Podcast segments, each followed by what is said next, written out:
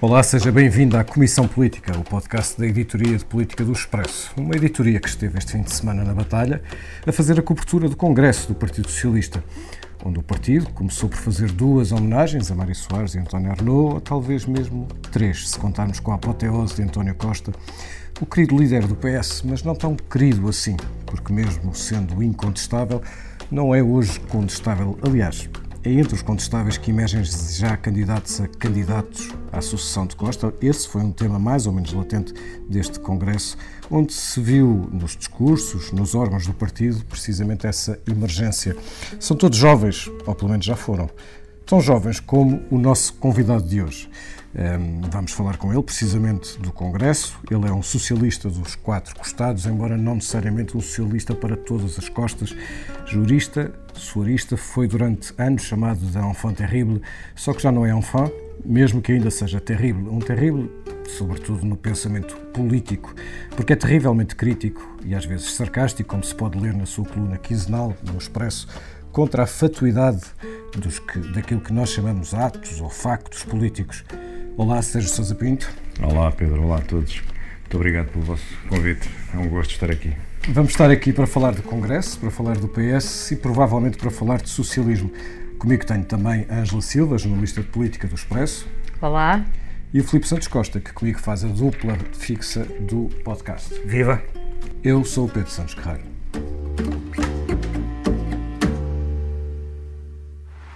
E não é com o PSD ou com o CDS que nós vamos proteger o sistema público de pensões. O mesmo com a educação, o mesmo com a saúde. Caras e caros camaradas, isto não é populismo, isto não é radicalismo, isto é ser socialista.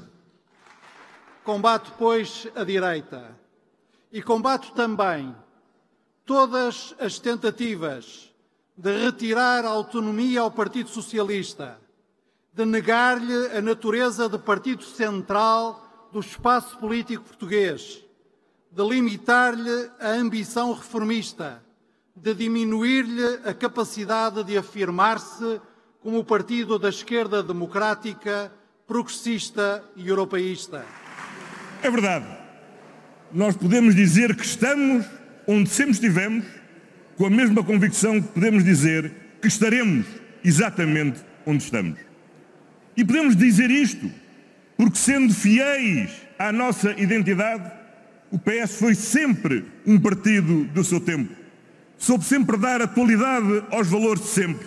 Soube sempre assegurar a vitalidade desses valores e atualizá-los para os desafios de cada momento.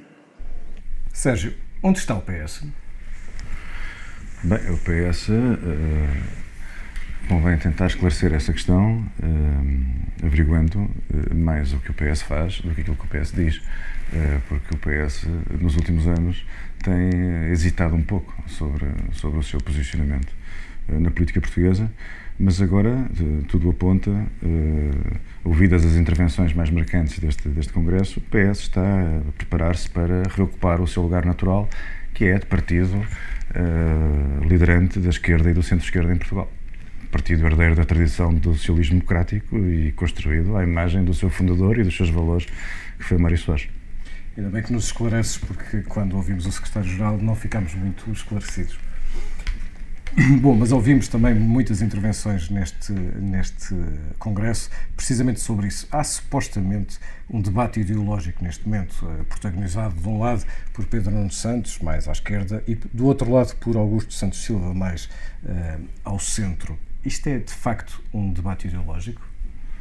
Não quero fazer considerações uh, desagradáveis sobre os meus camaradas, que são pessoas que eu estimo, tanto um como o outro, uh, mas é com alguma perplexidade que constato que há três anos atrás todos desfraudavam com grande entusiasmo e convicção a bandeira rubra uh, ao lado da esquerda e agora descobriram diferenças, diferenças insanáveis. Eu pessoalmente acho tudo isto um bocadinho artificial, embora tenha facilitado a vida dos jornalistas, porque permite-vos uh, encontrar uma narrativa explicativa dos acontecimentos que se produziram no, no fim de semana passado.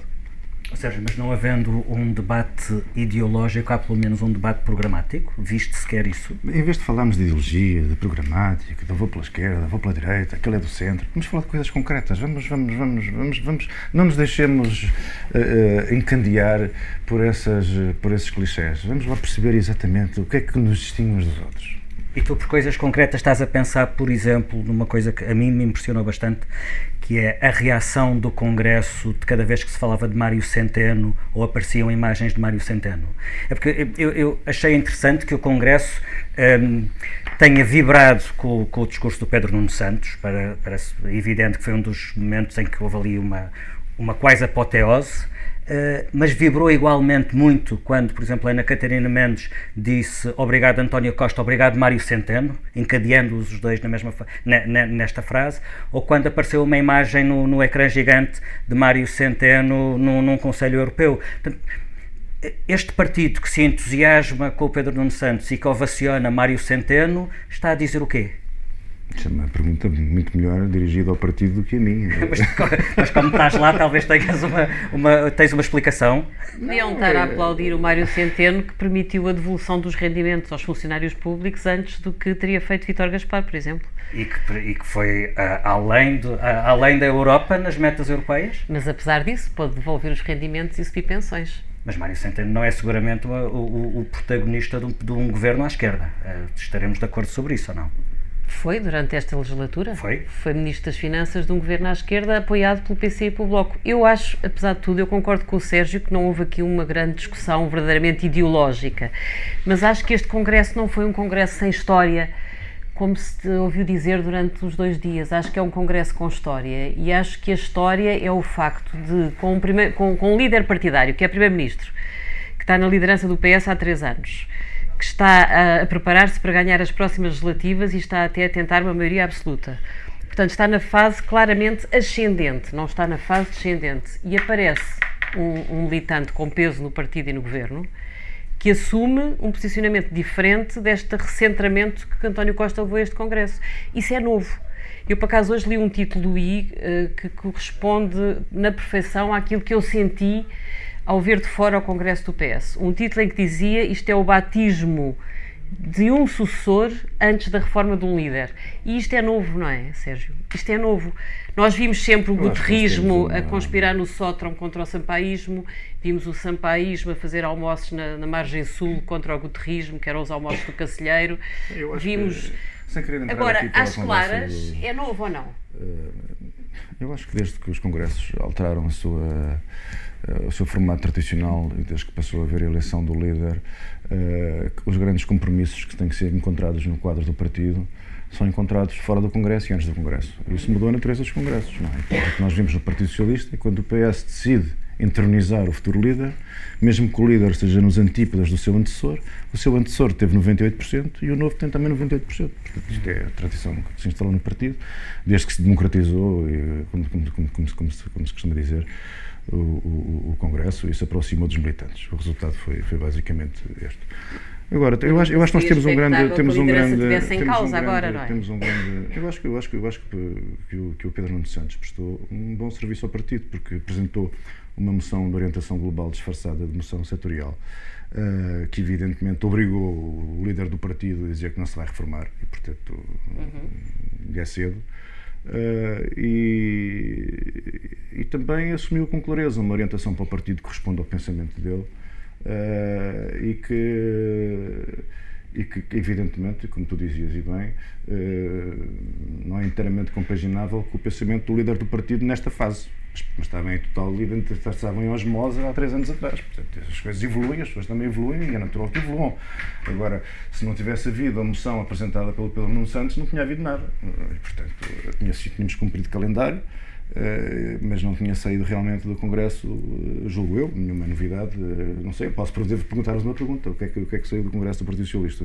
Vocês atentos, espectadores, poder profissional, o que é que, que, é que, qual foi a grande conclusão? Que, saiu a ameaça de uma clivagem se nas eleições legislativas, que são já amanhã, são daqui a um ano. Hum Vamos imaginar que nas legislativas António Costa ganha as legislativas como é expectável. Todas as sondagens dizem que ele vai ganhar. Ele vai lutar por uma maioria absoluta e por isso tenta recentrar o PS. Mas se não conseguir a maioria absoluta, ele vai ter que decidir se volta a governar com o apoio do PC e do Bloco. O PC não parece estar muito disposto. Ou se tem que entrar em acordos com o PSD. Mas isso fará na altura própria. E se ele tentar acordos com o PSD, aquilo que nós ouvimos Pedro Nuno Santos a dizer neste Congresso é que não é com o PSD que vamos proteger os serviços públicos de pensões ou de saúde ou de educação. Portanto, aí não há o risco daí sim começar a haver uma clivagem mais substancial no partido. No mesmo dia, já agora recordem que foi publicada no Expresso a entrevista eh, do, de Augusto Santos Silva. em Diz que é com o PSD que- que é com o PSD, que, é, que há coisas que só se fazem com o PSD. Peço desculpa, eu não, quero, eu não queria aventurar-me, introduzir-me no meio desse Olimpo de figuras cimeiras, mas eu também já disse na altura própria que o PS tem que estar livre para fazer acordos com quem esteja disponível, consoante as áreas em que as reformas são prioritárias. Não importa nada estar aqui a comentar aquilo, as, as coisas iguais que eles disseram, mas a verdade é que o PS, das duas, uma, ou é um partido de classe, ou é um partido da, da- da- da- tradição marxista, que está de um, de um lado da barricada, ao lado dos seus irmãos de armas, vai combater a direita, que é o principal problema nacional, vai esmagar a direita e vai arrancar Portugal do seu atraso secular, que é uma mundo de evidência que, até à data, nunca foi do Partido Socialista, não é a minha, também parece não ser a do Estado-Geral do Partido Socialista. Esta é a questão eh, fundamental. Ou então entende-se que o Partido Socialista é um partido que, tal como outros partidos em Portugal, tem que se debater com as causas estruturais do atraso português, tem que refletir sobre elas, tem que procurar encontrar soluções, construir consensos que permitam viabilizá-las, encontrar soluções que, que consigam prevalecer no médio e no longo prazo, uma das tragédias da democracia que lida mal com o médio e com o longo prazo, e de forma lenta, mas inexorável, fazer o país progredir no bom sentido, com humildade, sem grandes sem grandes, eh, eh, enfim, sem grandes eh, exaltações, porque a política tem que voltar a ser aquilo que nunca devia ter deixado de, ter, sido, que é realmente um território da racionalidade e da troca de argumentos e não de apostrofar os outros, quer dizer, deixar que é resultado do contributo negativo dos nossos adversários, que eu percebo que isto seja ao ponto de vista do Bloco de Esquerda, a direita é uma coisa, uma hidra, uma hidra que tem que ser decapitada, eh, ou do PCP, que é a direita, desde Dom Sancho II é coveira de Portugal, eh, ou do Partido Socialista, que naturalmente se distingue da direita, não, não, não se reconhece nas soluções da direita, mas que tem que governar, tem que dialogar com a direita e tem que dialogar com a esquerda, porque há áreas onde é difícil governar com a direita, senão é impossível, porque os pontos de partida são muito distantes. Agora, esta atitude de lidar com as realidades, derrotar as dificuldades, resolver os problemas nacionais, eu- quer dizer, como é que se consegue enxertar isto num discurso construído em torno de esquecemos dos operários, esquecemos dos trabalhadores, esquecemos dos descamisados? Eu não percebo. Não, E mais do, e mais do que isto, impressionou-me muito, Sérgio, na, no discurso de Pedro Nuno Santos, fazer uma espécie de genealogia do PS que não existe e que não bate certo com nada daquilo que foi a história do PS. O PS não só nunca foi um partido de classe, como o PS nunca, eh, não tem qualquer origem operária. Isso não existe. Aliás, nem que seja pelo momento histórico em que o PS surge. A origem operária é do PCP, o PCP estava no terreno, tem de facto essa origem, Hum, e, e- e- mais, Pedro Nuno Santos eh, estabeleceu claramente uma dicotomia entre elites e operariado, e a ter que estar ligado a algum desses lados, a história do PS é ligada a elites, porque foram elites que criaram o PS quando ele surgiu. Portanto, por muito que Pedro Nuno Santos queira contar uma outra história, não só a origem do PS não bate certo, como o percurso do PS até agora não tem nada a ver com aquele partido de classe e do operariado que ele, que ele quer apresentar. Hum, e repara, e, e- Mas quer dizer, eu, eu, eu- esta- eu percebo a análise e até eh, concordo com o que tu estás a dizer, mas realmente, quer dizer, eu, eu, eu, eu- eu me interrogo é qual é a utilidade desta discussão. É, Eu também, o meu avô era operário, quer dizer, eu sou o quê? Eu sou elite, sou operário. Eu não percebo para que é que serve esta discussão com toda a franqueza. Quer dizer, tenho 45 anos, estamos em 2018, o país atravessa o momento que vive, a Europa, Servirá mundo, para entusiasmar nós. uma plateia? Epá, tem que vir antropólogos estudar isto, porque isto de facto não existe. Estamos aqui a discutir se aos operários, se é nos operários, se é as elites, se eu não sei o que, que é isto. Ó, Sérgio, Parece- mas- mas- Isto parece uma deriva, com toda a franqueza, eu não estou a insultar ninguém, mas isto parece uma deriva venezuelana. Isto é uma, é uma, é uma, é uma mexicanização da política portuguesa. É, peço desculpa, não me Portanto, o Sérgio identifica-se com este recentramento de António Costa não identifico nada porque eu mais. estou no mesmo sítio. Isto é uma dança das cadeiras, andam todos Sim. a rodopiar, com o devido respeito. Não me identifico com nada, estou no mesmo sítio. Não mexi. Mas o centro, Costa mexeu-se, o centro portanto, não se mexeu. Ah, o bom, Costa isso é outra questão. O Costa mexeu-se. Não vamos agora dizer O Costa, que o de céu certa forma, aproximou-se, reaproximou-se dos moderados, que aliás ele sempre foi. Ele teve ali uma, teve uma deriva Não teve deriva nenhuma, não teve deriva nenhuma. Fez o que tinha que fazer quando entendeu que era prioritário formar governo. Uhum. E fez-lo de forma implacável, como se também se espera que os políticos sejam capazes de ser. E, portanto, fez o que tinha a fazer. E a seguir às próximas eleições, porque até lá tudo são especulações e perda de tempo e desperdício de tinta e de papel, a seguir às próximas eleições, o Dr. António Costa voltará a fazer o que tiver que ser feito, independentemente de sermos o partido dos operários, dos astronautas, dos lavradores ou dos. E é normal António Costa eh, ignorar liminarmente os dois partidos que lhe permitiram que ele fosse poder durante estes quase quatro anos? Pode-se concluir que António Costa usa e deita fora? Não, não usem nada fora. António Costa é um político experimentado. Eh, Não, não está, a lidar, não, não está a lidar com meninos do coro. Eh, Era o que faltava. Sim, mas no último congresso do PS, o PC e o Bloco foram aplaudidos com entusiasmo. Aqui foram liminarmente ignorados. Porquê? Porque António Costa tem que tentar eh, libertar-se para, para governar com o apoio de Rui Rio eh, na próxima legislatura? Quer dizer, o que é que explica... Vocês estão a fazer perguntas de analista político. Eu não sou analista político. Acabei de dizer sobre isso. Eu, eu vos pergunto o que é que acham que, que, que, é é Olha, deixa- opinião. deixa-me tentar um ensaio de resposta à pergunta que fazias há pou- há pouco, que é qual é a utilidade disto? Tu, perguntavas tu, por causa do, do- do discurso do Pedro Nuno Santos.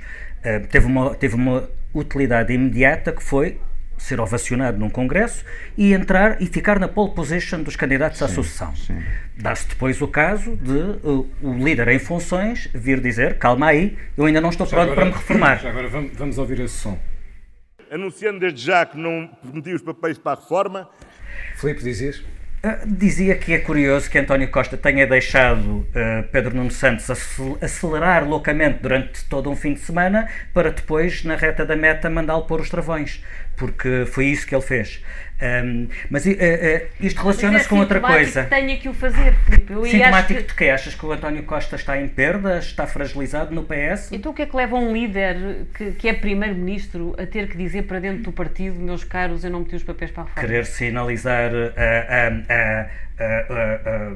que houve um, um alinhamento antes de tempo, a precipitação de Pedro Nuno Santos, talvez? Mas ela está está Sérgio, feita. tens alguma Ele marcou opinião? posição. Bom, eu tenho realmente. É evidente que esses comentários tiveram a ver eh, com a iniciativa tomada pelo Pedro Nuno Santos de fazer a assunção. Eh, Mas eh, eu, eu, eu, sinceramente, acho que o Pedro Nuno fez, fez muitíssimo bem em apresentar a assunção. Eu não o faria, acho que condiciona o estágio geral. Acho, acho, não, não- parece que, te- tendo em conta a natureza da moção, parece que quer coartar a liberdade de movimentos do estágio geral, mas também não é legítimo que o faça, se entender que o deve fazer. Bem, Haja alguém que diga o que pensa. É, eh, pelo menos saudável, diz, diz- diz- diz- diz o que tem a dizer e diz ao que vem. E, e é, um, é, um, é um bom quadro do Partido Socialista, é um homem bem intencionado e que quer o melhor e tem ambição. E, e, e neste país parece mal, pa- pa- parece mal ter ambição, ter, ter ambição política é uma coisa que parece mal. Temos todos que fingir que não temos ambição política, temos todos que, que, que é uma coisa que, que, nos fica mal. Eh, E o, e o Pedro Nuno Santos tem uma certa frontalidade, um certo desassombro, uma certa coragem na, na afirmação das suas próprias eh, aspirações pessoais, que eu acho que, que- que deve ser respeitada. Eh, É isso que define eh, a, a vida democrática, a política democrática. As pessoas têm que querer disputar o poder. Alguém tem que se voluntariar. Alguém tem que ter a generosidade, peço desculpa dizer as coisas assim, alguém ter, tem que ter a generosidade de querer servir eh, a esse nível. Eh, eh, senão voltamos ao passado. Quer dizer, em vez de, as pessoas servem porque é o seu dever, é a sua responsabilidade histórica. São dinastias familiares que têm privilégios e têm dever e têm que, e têm que governar. Não, não, nós estamos em democracia. Vamos ter que escolher um de nós, somos todos iguais. É bom que alguém queira, é bom que alguém aspire. Isso é ação, isso é ação do ponto de vista democrático, acho eu. O Sérgio acha que a saída de cena do porta-voz do João Galamba, que também foi um entusiasta defensor da geringonça, tem que ver com ah, um recuo calculista por não se identificar com este recentramento de António Costa, para voltar eventualmente mais à frente? Não quero, não, sei, não quero dizer nada sobre isso. Não quero fazer considerações. São coisas internas de um grupo de pessoas de que eu não faço parte. Não, não sei Sim, mas é, é, é- é sintomático, é um porta-voz alterações do de- partido que diz que sai porque tem que ajudar a tratar das filhas. Não me parece que alguém tenha acreditado que seja por causa das filhas que ele sai de cena. Sei. Acho que tratar das filhas é um- uma razão válida. Uh, neste. uh, experimento, experimento o, o que fica deste congresso do PS, e é verdade que todos nos entusiasmamos com, apesar de tudo, como diz o Sérgio, se não fosse o Pedro Nuno Santos, isto não teria história. Apesar de tudo, apesar disso, eu não, não, não iria tão longe como achar que houve e aí concordo contigo, Sérgio, eh, que houve ali um debate ideológico, ou mesmo um debate programático, pela simples razão que não me parece que tenha realmente havido um debate. Um, repara, se estás a jogar um jogo de xadrez, estás a jogar contra alguém se estiveres a jogar no mesmo tabuleiro.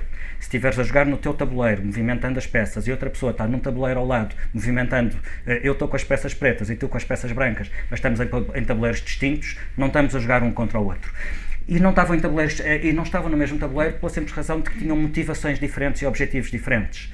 Um, ehm, Dá-me ideia que António Costa e Augusto Santos Silva, Augusto Santos Silva foi muito útil na clarificação do pensamento de António Costa. Aliás, pareceu-me a, a, a, capacidade de concisão de, de Augusto Santos Silva de em três minutos dizer tudo o que era relevante para o ponto que ele queria vincar Achei, aliás, o discurso mais extraordinário do Congresso, porque ele, em três minutos, sem adjetivar, sem, sem levantar sala nenhuma, não era esse o objetivo dele, era marcar uma posição. Deixou tudo muito claro sobre o que deve ser o PS, o tal PS centrado e moderado. Um, Augusto Santos Silva queria dizer qualquer coisa sobre qual deve ser o caminho do PS e esse pragmatismo e moderação que permite em cada momento escolher as melhores opções, escolher, entre as, uh, escolher a melhor opção dentre as que são disponíveis. Uh, Pedro Nuno Santos não queria necessariamente isso. Pedro Nuno Santos não, estava, não me pareceu tão preocupado com de que maneira deve governar o PS ou comportar-se o PS depois das próximas eleições, pareceu-me sobretudo preocupado em, como disse há pouco, uh, reservar lugar na pole position de uma sucessão. Isso implica ser mobilizador, ser, ter um discurso que levanta congressos e afirmar-se por, essa, por, essa, por, esse, por esse tipo de retórica. Curiosamente, aquilo que diz Pedro Nuno Santos um, ehm, acrescenta muito pouco de útil à, à, à ação governativa do PS. Até porque Pedro Nuno Santos passa ao lado dois aspectos que são centrais naquilo que o PS terá de fazer no futuro. E Augusto Santos Silva, eh, ao contrário de Pedro Nuno Santos, responde-lhes que é a questão do PS ser ou não ser um partido com uh, ímpeto reformista e a questão do PS, da relação do governo com uh, a Europa. O Pedro Nuno Santos passa completamente ao lado disso. Não existe Europa no discurso do Pedro Nuno Santos. E o Augusto Santos Silva diz às tantas que recusa quem queira negar ao PS a natureza, eu estou a citar, a natureza de partido central do espaço político português e tirar-lhe a ambição reformista de partido de esquerda democrática, progressista e europeísta. E diz mais: diz que o PS só estará à altura da sua história se for capaz de ter essa moderação e pragmatismo que existiu sempre e se perceber que é no quadro da União Europeia que pode fazer valer esses valores. Deixa -me, deixa -me. E sobre isto o Pedro Nuno Santos diz mas, absolutamente nada, porque sabe que aqui não tem uma maioria de esquerda. Mas deixa-me só dizer-te o seguinte, uh, em relação à, análise que acabaste de, de fazer aqui.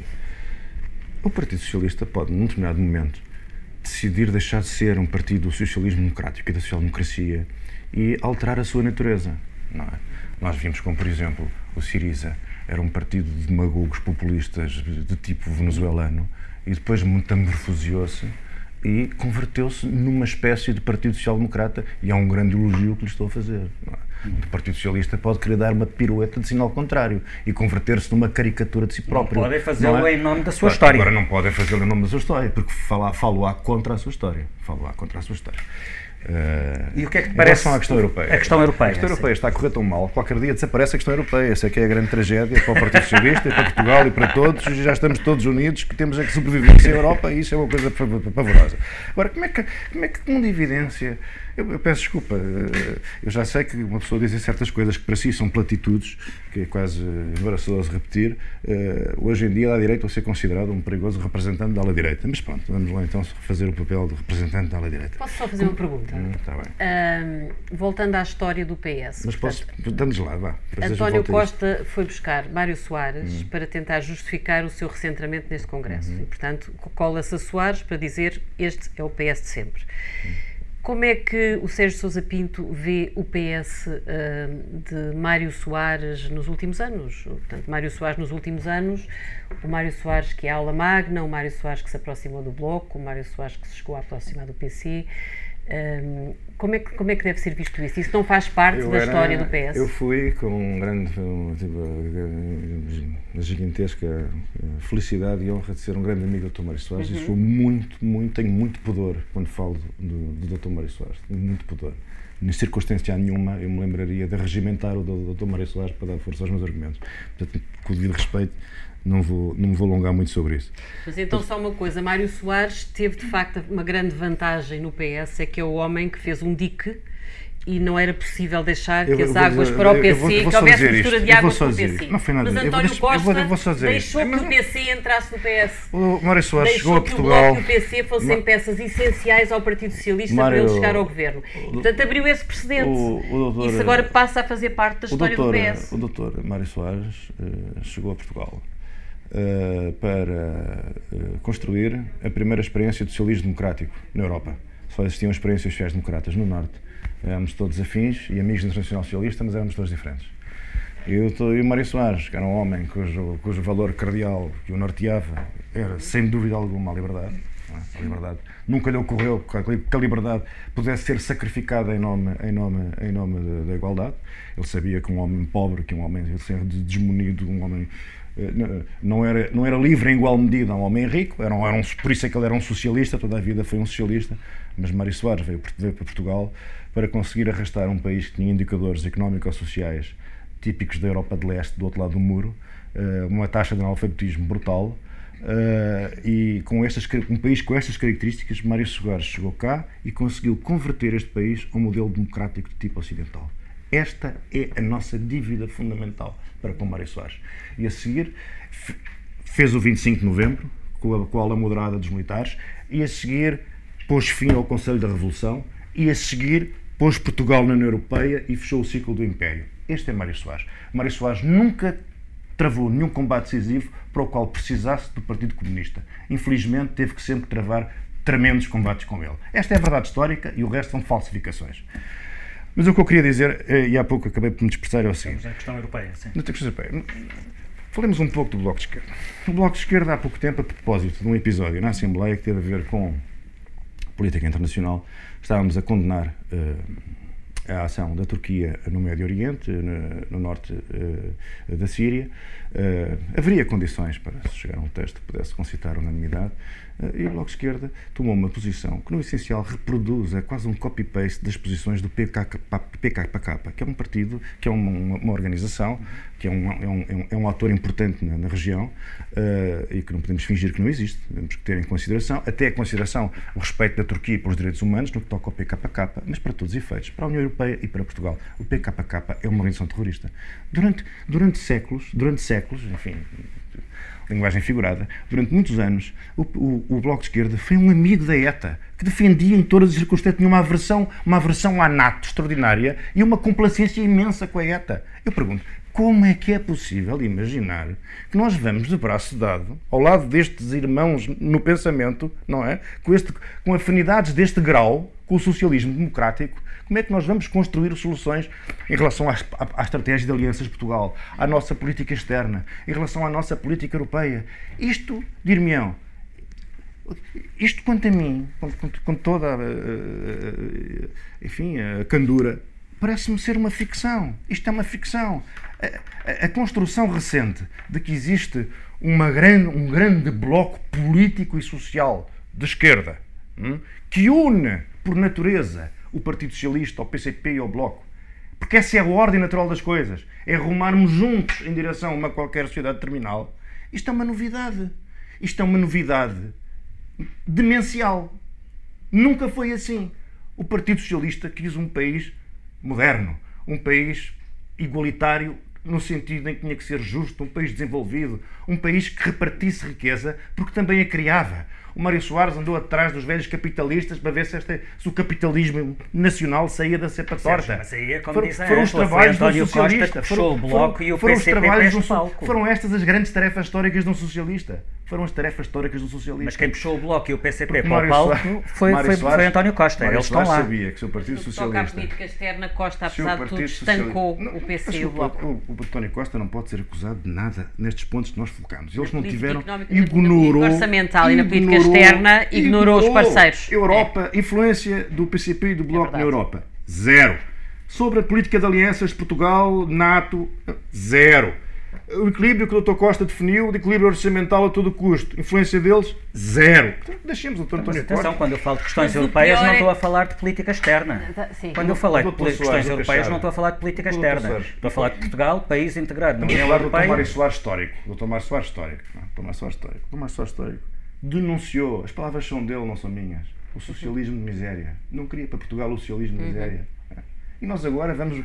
Fazer uma frente comum com os apóstolos históricos do socialismo de miséria, que só passam, falam na redistribuição, um país que não consegue. Nós temos a mesma população da Suécia, temos um produto per capita que é eh, inferior a metade do, do, do, do, produto per capita sueco. Temos a mesma população.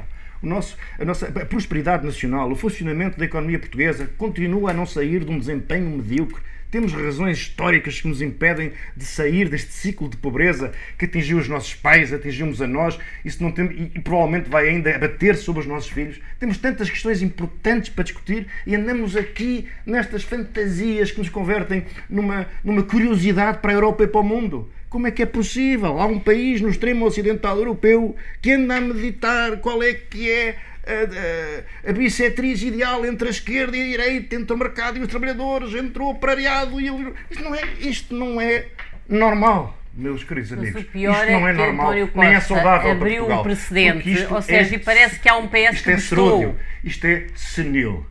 Isto é senil. Mas é o jovem Pedro Nuno Santos que parece ter gostado dessa experiência que António ter... Costa propiciou ao Partido Socialista. estou a tentar debater ideias sem, sem, sem, sem qualificar as pessoas. Mas não é, não é uma questão de qualificar, Pedro, é uma questão de perceber o que está a passar no partido ou não. Então porquê é que Pedro Nuno Santos foi tão aplaudido no Congresso? Agora. Não, ajude-me a encontrar uma explicação. O que é que leva um tipo a subir ao palco, a fazer um discurso de ruptura com aquilo que é a moderação crescente do mas líder? Qual ruptura? Qual ruptura? Mas tudo isso Ele são as vossas análises. A moderação, mas o Dr. António Costa já falou em alguma moderação, já disse que queria. Eu, eu ouço tudo e o seu contrário. Isto correu bem e é para continuar. Isto é espetacular. Então, em relação ao futuro, em futuro nós é que mandamos, somos o que sempre somos. Não me peça a mim para pôr ordem neste caos de palavras. Uhum. Não me compete a mim. Eu digo a mesma coisa. Não tenciona dar nenhum feita. contributo dentro Honra do partido para ajudar a pôr ordem nesse caos? Oh, estou aqui a dá-lo. Ok. Eu pensei que era isso que vinha aqui fazer. Mas de uma forma. E por falar em caos de palavras. Camaradas, o futuro não começa do zero. Por isso, não vale a pena varrer para debaixo do tapete o que do passado nos pode enraivecer e envergonhar. Ana Gomes falou daquilo que aparentemente mais ninguém queria falar, Há um fantasma, Sérgio, sobre o PS, que paira sobre o PS por causa das, enfim, dos casos de investigação, eh, corrupção, etc. Não, não, não te peço para falar sobre eles especificamente, até porque já, já, já falaste sobre eles, uh, mesmo não falando no passado, mas sobre esta. Enfim, falavas ainda tanto sobre Mário Soares, mas na história do, do, do PS há um momento que agora estou sobre. Um momento, não, uma fase que agora está sobre um, ehm, investigações e, portanto, isso também faz parte da história do partido. Como é que o partido avança com este fantasma, se é que é um fantasma? O partido avança com, com o que tem. Avança com o melhor do seu passado, avança com o pior do seu passado, avança com os momentos mais luminosos e avança com os momentos mais sombrios. PS é o grande pilar da Segunda República. Uh, eu acho que o regime está num plano inclinado. Uh, tenho uma grande hum, ansiedade em relação uh, ao que poderá ser a nossa, a nossa, a nossa situação dentro de algum tempo. Eu acho que os fenómenos populistas que na Europa estão a emergir, em Portugal, vão emergir de uma maneira diferente.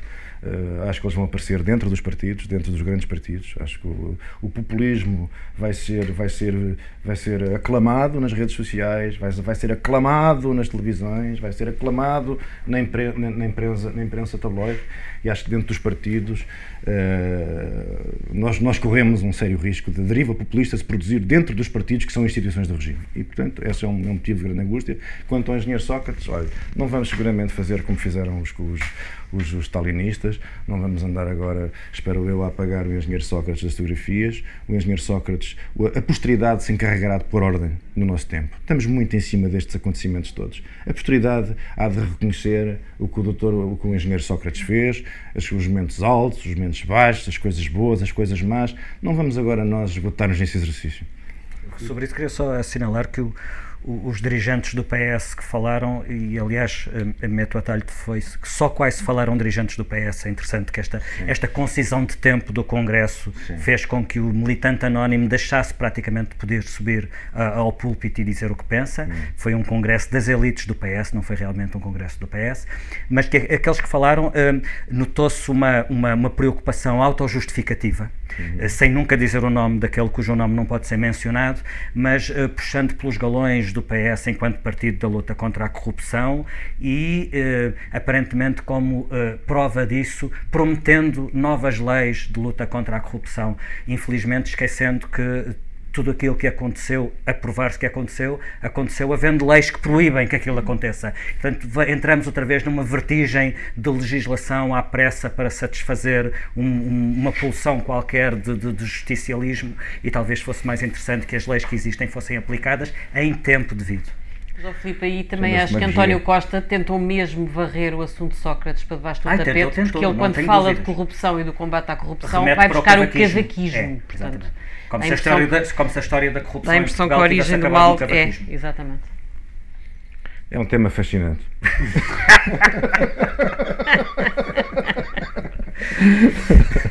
Mas eu concordo. Acho que há, há muito oportunismo e há muita demagogia fazem-se leis em cima do joelho, uh, leis que, na melhor das hipóteses, uh, não são boas nem más, uh, provavelmente são, são, são negativas. Enfim, eu, eu, acho é que nós devemos interrogar todos seriamente o que é que nós queremos do, do, regime, que tipo de políticos queremos, queremos, queremos ter. Olhem para as leis, pensem em vocês. Vocês estariam disponíveis para servir na política portuguesa, numa floresta legislativa que torna o simples facto de viver e de não apenas existir perigoso? Não sei, não sei se, a solução dos problemas nacionais passa por, este, por estes exercícios feitos a quente em cima do momento. Ninguém, ninguém tem coragem de falar de uma série de questões que, que, são, que, são, que são decisivas para pensar na, na regeneração do regime, porque às vezes o Dr. Soares, uh, lá estamos nós, o Dr. Soares tinha uma expressão maravilhosa a dizer: este, quando, quando havia alguém que estava em, em, ascensão na vida pública e que não, de quem ele não gostava especialmente, dizia assim: são os epígonos, estes são os epígonos do regime, são os epígonos do regime, não é? Era a forma como eram conhecidos aqueles, já, aqueles republicanos de, de, de quinta escolha, que foram aqueles que foram contemporâneos do derrubo da República, não é? E portanto havia aqui uma certa tristeza e uma certa melancolia e um certo azedume, e eu não vejo ninguém preocupado com isso. E assim chegamos ao que não nos sai da cabeça. Filipe, o que é que não te sai da cabeça? Olha, uma notícia que li este fim de semana no Jornal de Notícias. Um, o bombeiro que ficou em coma depois do, no, na, nos fogos de, de, de, junho em Figueiró dos Vinhos, uh, Rui Rosinha, um, um bombeiro de 40 anos, ficou quase 3 meses em coma e está ainda em recuperação. Eh, e segundo o Jornal de Notícias, ele vive com uma pensão de 267 euros. Eh, aqui há uns tempos o Expresso fez uma reportagem sobre este homem, eh, uma excelente reportagem, conta tudo aquilo porque ele passou nessa feito noite. Feito pela Joana Beleza, que está aqui. Feito pela Joana Beleza. Connosco. E nós estamos neste momento a curvar-nos perante a Joana Beleza. Uh, e ele, um, contando o que esse homem viveu nessa noite, uh, ele, e, ele e outros quatro bombeiros uh, de Castanheira de Pera vinham do combate a um outro fogo quando foram mandados para Figueiró e houve um acidente de, de, de, de viação e ele acabou por ficar muito queimado, três meses em coma e é isto uh, vive com uma pensão de 267 euros, tem 40 anos e a sua vida nunca mais será a mesma. E estes 267 euros não são uma coisa aceitável num país decente. Posso fazer um comentário podes, sobre Podes, força. Uh, eu devo dizer que não conheço essa situação e, portanto, o que, posso, o que vou dizer pode não ter adesão nenhuma à realidade. Mas, uh, tendo ouvido o que tu acabaste de dizer, eu diria o seguinte: eu ainda me lembro de um tempo em que um político com responsabilidade sobre essa situação pegaria no telefone e resolvia no instante. Hoje em dia, os políticos vivem tão intimidados, tão assustados com as consequências das suas decisões. Decisão ilegal, pensão atribuída, decisão arbitrária, títulos em dois ou três pasquinhos que não vou aqui mencionar. Os, os políticos vivem intimidados, têm medo de decidir.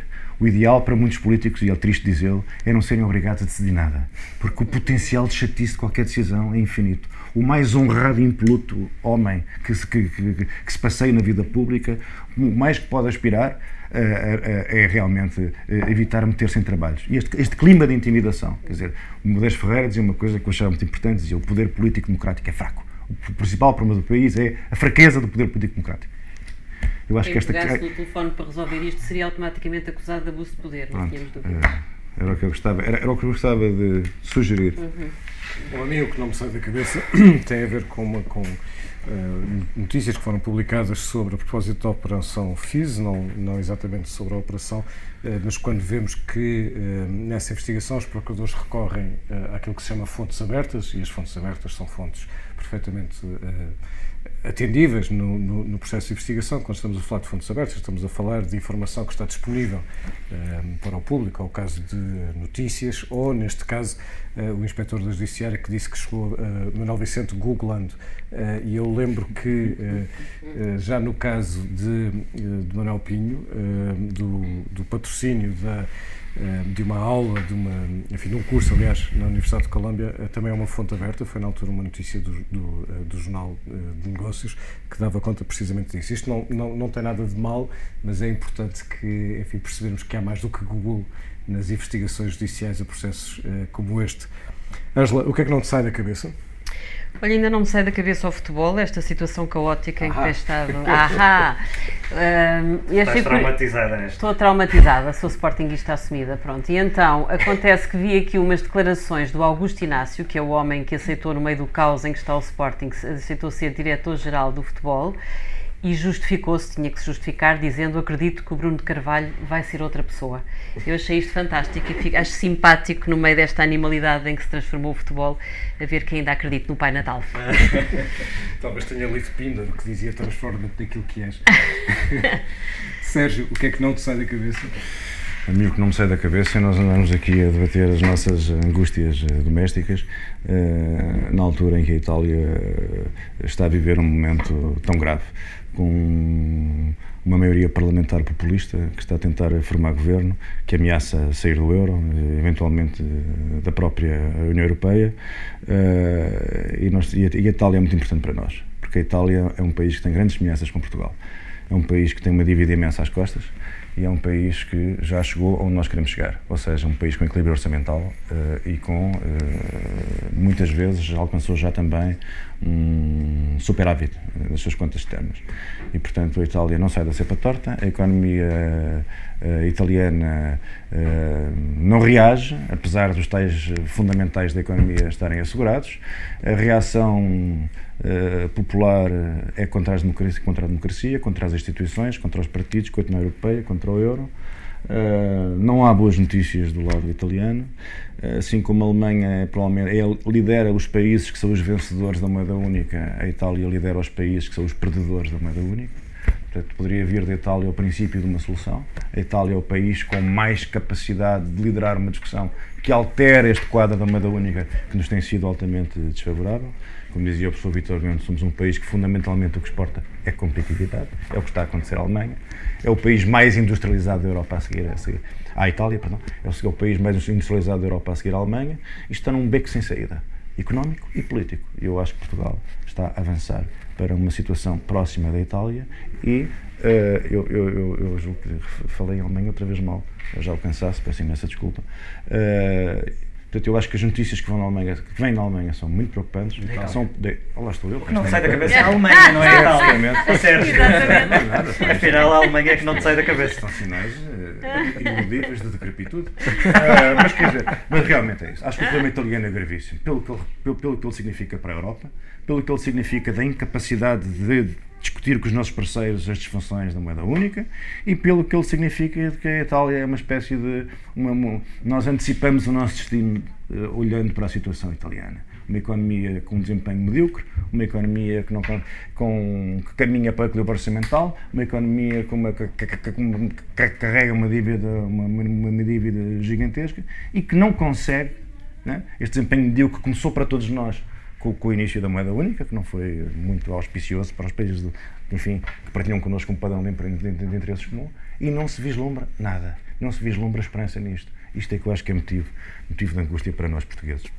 Bom, e nós vamos acabar precisamente em italiano este episódio. Sérgio, muito obrigado teres aceito este nosso Não, convite. Alemanha. eu que agradeço muito o vosso convite. Este episódio que teve a edição multimédia da Joana Beleza, que, como disse há pouco, foi responsável por, uh, pela reportagem de que o Felipe falou, uh, trabalhou na altura com a jornalista Cristiana Martins. O episódio tem ilustração do Tiago uh, Pereira Santos e nós vamos voltar para a semana se não houver nenhum episódio extra. stranissimo ballo che faccio con te si chiama oh, Tuca Tuca Tuca. L'ho inventato io per poterti dire mi piaci, mi piaci, mi piaci, mi piaci, mi piaci.